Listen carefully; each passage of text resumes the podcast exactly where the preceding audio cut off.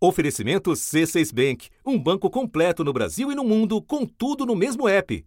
Abra sua conta. As causas estão claras há bastante tempo. A queima de combustíveis para o transporte privado é uma das principais fontes globais de emissões de gases de efeito estufa.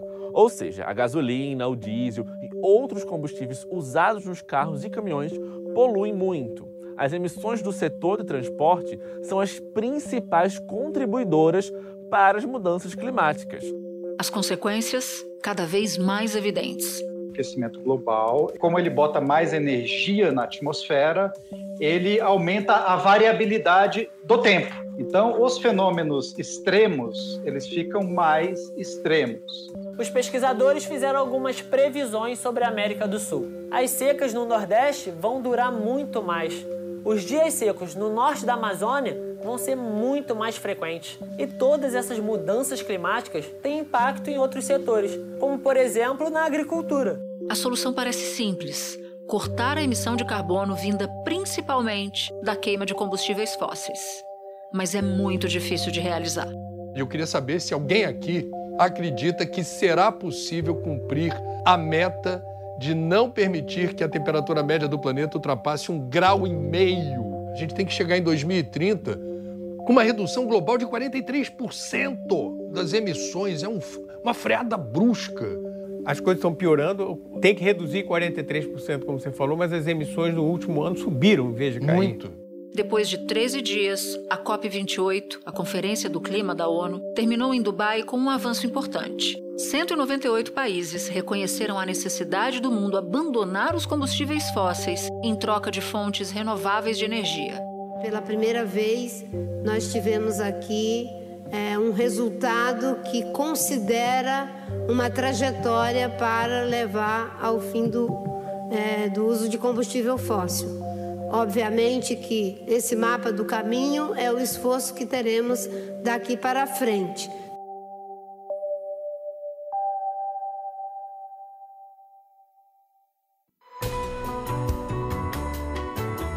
Da redação do G1, eu sou Natuzaneri e o assunto hoje é COP28 o primeiro passo para a transição energética no mundo. O que foi decidido na Conferência do Clima da ONU e que caminhos o texto final aponta para a substituição de combustíveis fósseis. Neste episódio, eu converso com Daniela Chiaretti, repórter especial de meio ambiente do jornal Valor Econômico. Ela fala comigo direto de Dubai, sede da COP28 e Carlo Pereira, CEO do Pacto Global da ONU no Brasil. Quinta-feira, 14 de dezembro.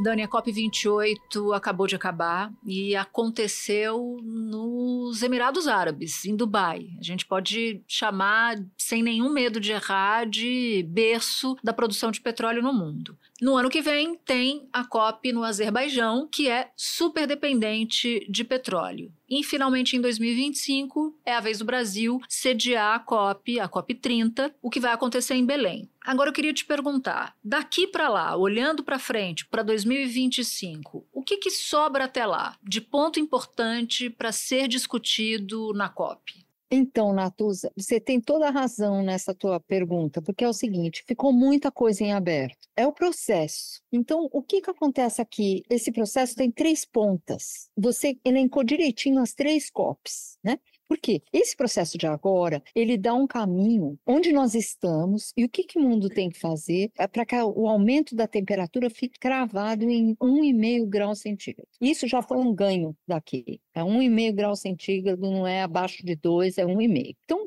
ele dá um caminho, né? A gente volta a isso com as energias, a gente pode comentar sobre isso depois. A COP que você mencionou no Azerbaijão é a COP do dinheiro, dos recursos financeiros. Então, tá, a gente tem esse caminho, mas como que a gente vai fazer isso se tornar real? Precisa de recursos, precisa de dinheiro. Então, a discussão do dinheiro é na COP do Azerbaijão. A gente sabe que são trilhões de dólares para fazer essa grande revolução que o mundo precisa fazer. A gente não sabe de onde esse dinheiro vem. A gente sabe que o sistema financeiro internacional tem que ser mudado, né? E todas essas discussões vão ser feitas em Baku, no Azerbaijão. Em Belém, no Brasil, 2025 é o ano em que os países têm que entregar os seus novos compromissos climáticos. Então eles vão ter que falar, tá bom, isso que a gente viu aqui nessa COP de Dubai, a gente tem que agora refazer os nossos compromissos para que a gente chegue a um grau e meio. Nós temos esses recursos disponíveis, esses caminhos para escolher e a gente se compromete então com esse tipo de meta, de corte de ambição, de financiamento, de tudo. Você deu um título para a COP do Azerbaijão. Eu queria saber qual é o título dessa COP de agora. COP do petróleo? É exagero dizer assim, chamar assim? É curioso, boa pergunta. Ela era batizada assim antes dela começar, a COP do petróleo, pelos motivos que você falou, pelo lugar onde a gente está, né, no meio do deserto, o país foi o primeiro da região a ratificar o Acordo de Paris e a se comprometer com a redução das emissões em toda a economia. Mas organizações ambientalistas discordam. Dizem que a escolha de Dubai para a COP28 é fruto de um lobby político dos Emirados. E mais, isso seria parte de uma estratégia para influenciar a transição energética global. Os ambientalistas citam, por exemplo, que o chefe da petrolífera estatal dos Emirados Árabes Unidos é também o presidente da COP28.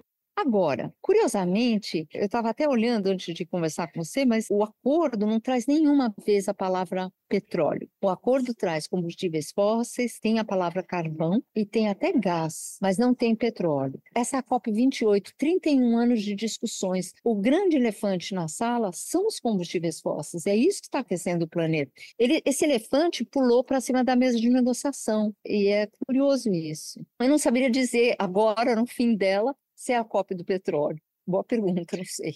O fato dessa COP ter sido realizada em Dubai chamou muito atenção, levantou muitas discussões, e eu queria tentar entender com você quais foram os pontos positivos dessa COP. É o seguinte, a primeira coisa foi o primeiro dia, que no primeiro dia já teve aquele anúncio do Fundo de Perdas e Danos, que é um fundo, a decisão desse fundo foi feita no Egito no ano passado, mas foi só tomada a decisão. Durante um ano, eles montaram a arquitetura desse fundo. Então, tá, vamos ter um fundo. Onde ele vai ficar? Ah, vai ficar no Banco Mundial. Quem vai poder acessar? Os países mais vulneráveis, principalmente, mas não só. Quem vai colocar dinheiro? Os países ricos, principalmente, mas não só. Agora se espera um investimento de até 387 bilhões de dólares por ano até 2030 para os países mais pobres. Antes, a expectativa era de 100 bilhões. Foi a primeira vez em três décadas de conferências da ONU para o Clima que países do mundo todo concordaram com um ponto tão importante sobre os principais causadores do aquecimento global e isso acabou, claro, sendo muito comemorado. O presidente da COP28, Sultan Al-Jaber, que liderou as negociações, anunciou o acordo como histórico.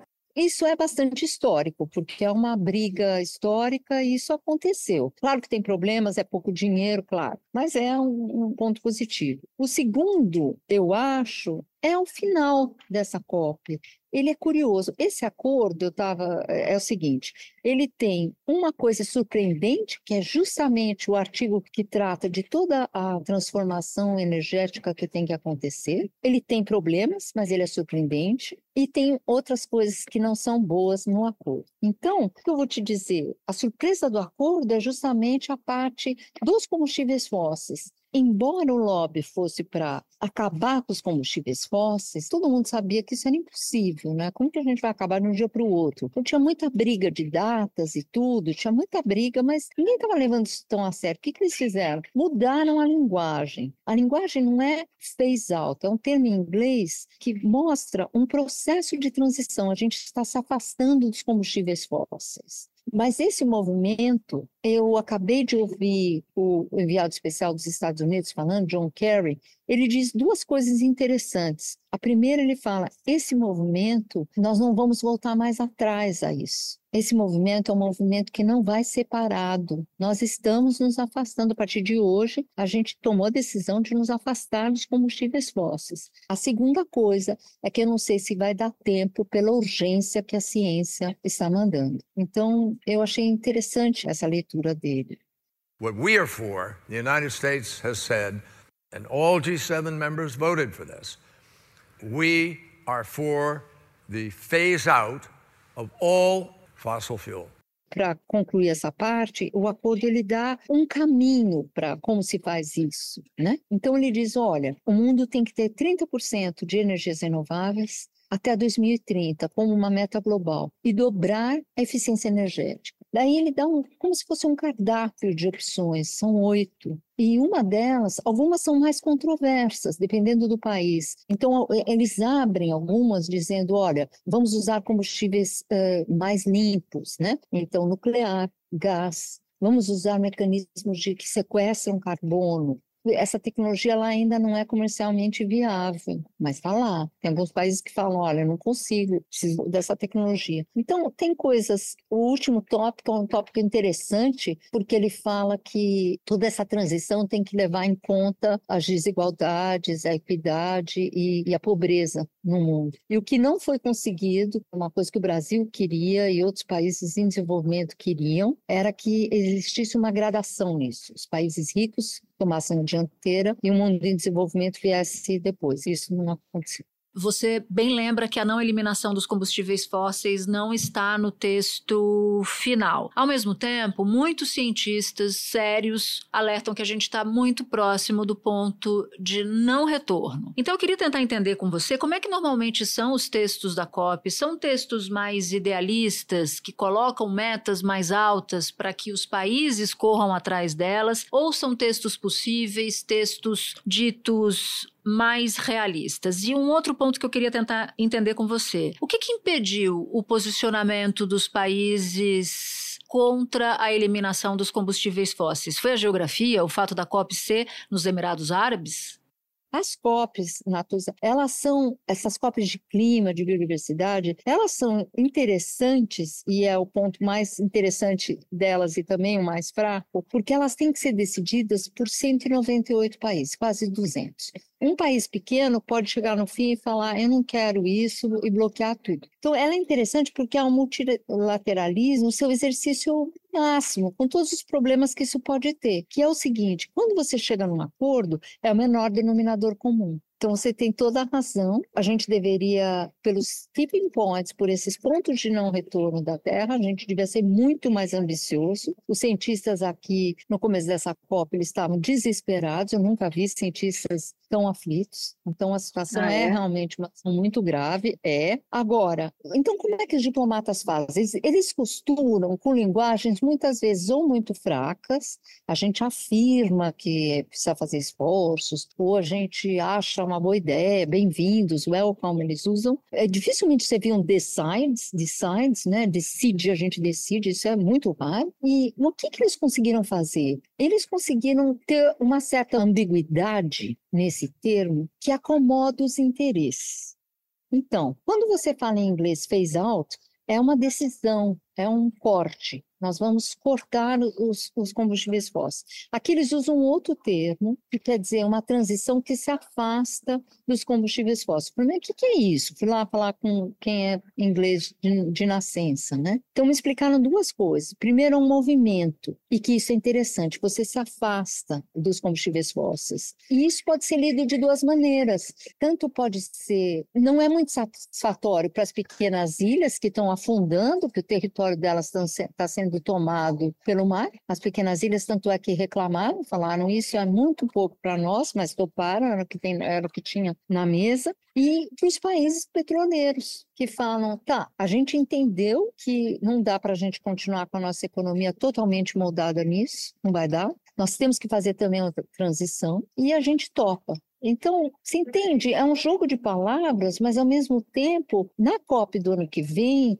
eh, os países começam a ser cobrados, porque a gente está vivendo isso, né? No Brasil é muito claro, a seca nos rios da Amazônia, as inundações no sul, o calor que a gente está sentindo no sudeste. 2023 vai terminar como o ano mais quente em 125 mil anos. Segundo os pesquisadores, 2023 registrou uma sequência de recordes de temperatura e outubro superou a última marca histórica que tinha acontecido em 2019. O que os especialistas explicam é que os índices são um sinal de um alerta de colapso global.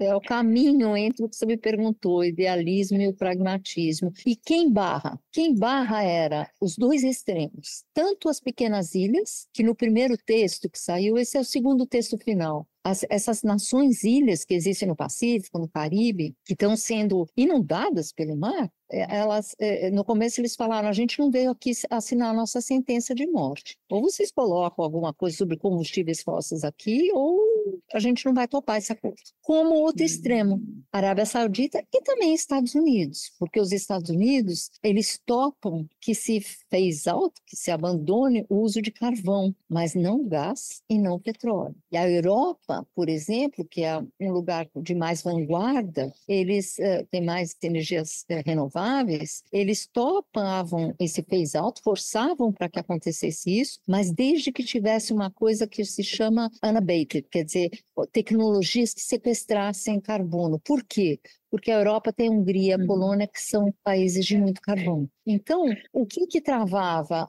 O mundo, né? Os combustíveis fósseis estão no centro da nossa economia, da nossa vida. A gente sabe que a gente tem que se libertar disso, mas Claro, sem dúvida. Inclusive, você cita dois termos que se combinam com a pergunta que eu vou te fazer. O primeiro termo é a transição energética e num outro momento você fala em caminho. Então eu te pergunto, como é que esse caminho da transição energética ficou impresso no texto final ou foi expresso no texto final? O grande artigo de maior polêmica, de maior pressão, o que a gente estava conversando, o elefante na mesa, é o artigo que fala da transição, 28. Então ele fala o seguinte: olha, nós vamos ter que transitar de uma maneira profunda, rápida e sustentada, fazendo reduções de gases de estufa, olhando em linha, em sintonia com um grau e meio, essa nossa meta, que está no Acordo de Paris. Então, dá esse cardápio de oito opções. A primeira é triplicar energias renováveis até 2030 e dobrar a capacidade energética até 2030 também, a eficiência energética, desculpe. A segunda coisa é acelerar os esforços para diminuir o uso de carvão que não tiver sequestro de carbono. Eles citam nominalmente o carvão. Depois eles falam, olha, vamos fazer esforços globais para ir para sistemas de emissões líquidas zero, né, utilizando combustíveis de baixo carbono. Depois eles vão citar, por exemplo, o hidrogênio como um desses combustíveis. Ele fala o seguinte, ó, acelerar e reduzir emissões, principalmente de metano. O metano é um gás muito nocivo por volta de 2030. E eles falam uma outra coisa que é um pouco misteriosa, mas é vamos eliminar aos poucos os subsídios aos combustíveis fósseis ineficientes. Esse ineficientes é que torna tudo muito enigmático e que não endereçam a pobreza energética, né, ou a transição justa é, o mais rápido possível. Dani, foi muito bom conversar com você. Obrigada por ter conseguido antecipar a gravação, porque a gente está em fusos completamente diferentes, mas foi ótimo, valeu muito a pena. Bom trabalho para você e muito obrigada. Eu te agradeço, Natuza. Muito obrigada pelo convite. É sempre um prazer para mim. Espera um pouquinho que eu já volto para falar com o Carlos. Com o C6 Bank, você está no topo da experiência que um banco pode te oferecer. Você tem tudo para sua vida financeira no mesmo app, no Brasil e no mundo todo. A primeira conta global do país e atendimento personalizado, além de uma plataforma de investimentos em real e dólar com produtos exclusivos oferecidos pelo C6 em parceria com o JP Morgan Asset Management. Quer aproveitar hoje o que os outros bancos só vão oferecer amanhã? Conheça o C6 Bank. Tá esperando o quê? C6 Bank. Carlos, você tem muita familiaridade com os temas mudanças climáticas e transição energética. Então, de largada, eu te peço para nos ajudar a entender por que, que essa COP28 foi escolhida para ser realizada nos Emirados Árabes. Porque muita gente questionou se não seria uma contradição em termos pelo fato de os Emirados Árabes serem um país produtor de petróleo. Você acha que essa decisão de escolher os Emirados Árabes como palco da COP28 foi uma decisão acertada? Eu entendo que sim, uma provocação muito boa. Primeiro, por que, é escolhido, dado que a COP é um espaço negocial, né, um evento da ONU, cada COP ela se dá numa região do, do planeta, certo? Então era a vez ali do Oriente Médio e escolheram então Emirados Árabes Unidos. Tá? E aí é claro que de alguma maneira, é contraditório, uma vez que a ciência já nos mostra, desde a Rio 92, que então gases de efeito estufa são causados principalmente pela produção de energia, né? E 80% da produção de energia do mundo vem então de combustíveis fósseis. Esse é o grande vilão, né? Agora, Natuz, entendo eu que é uma boa provocação, tá? Então é claro, combustíveis fósseis então desde então estão no centro da discussão, só que de qualquer maneira nunca foi tão evidente, tão direta esse conflito, eu diria, de trazer os combustíveis fósseis para um momento derradeiro, né? E eu entendi que a gente tendo ali nos Emirados Árabes Unidos, um dos maiores produtores de petróleo, o presidente da COP, Sultão Ajabé, ele é também o CEO da maior empresa de petróleo dos Emirados, né? Abu Dhabi National Oil. Então, eu entendi, e ele estava muito motivado, né, e parecia ser genuíno, de fazer, então, uma COP histórica nesse sentido, de que colocasse não só os combustíveis fósseis no centro da discussão, mas que, de alguma maneira, colocasse ali um fim nos combustíveis fósseis de maneira transitória, obviamente.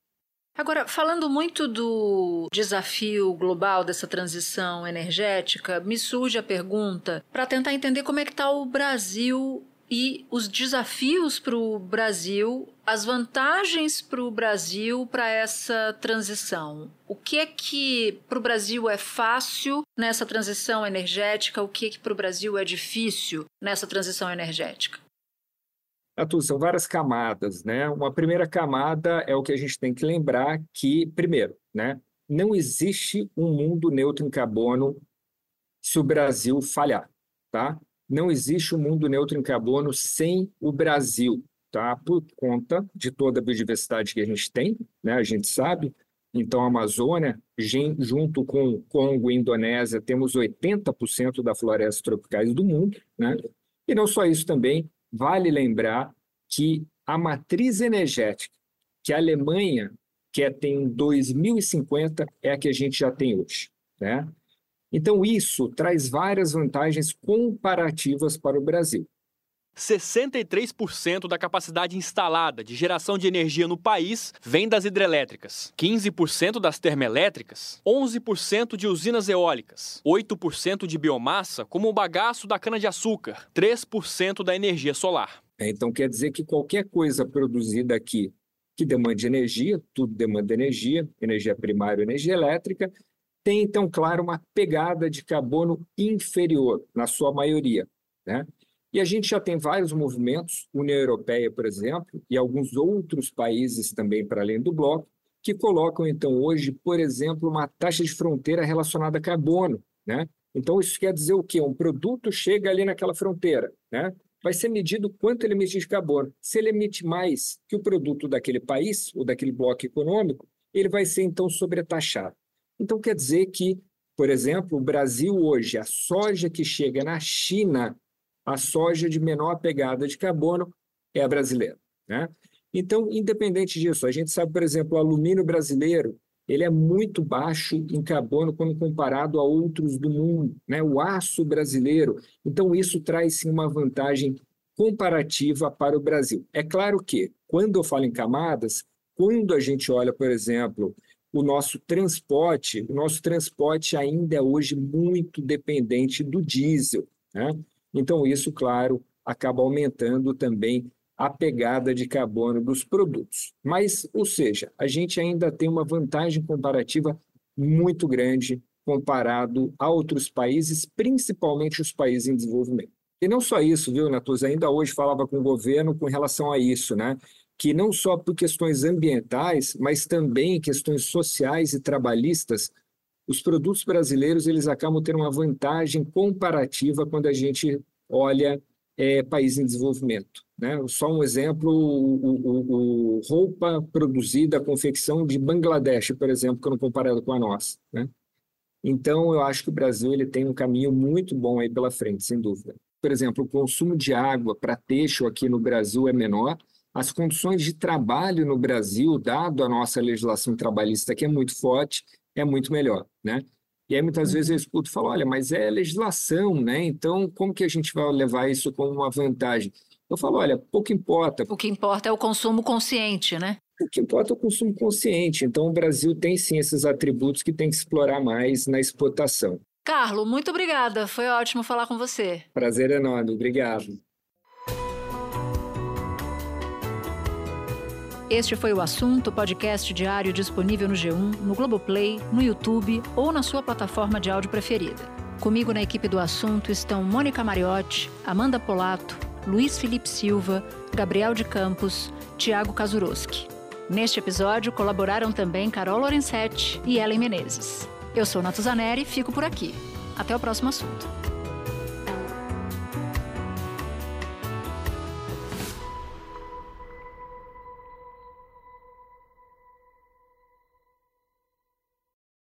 Você no topo da experiência financeira que um banco pode oferecer. Escolha um banco completo no Brasil e em qualquer lugar do mundo. Abra sua conta no C6 Bank.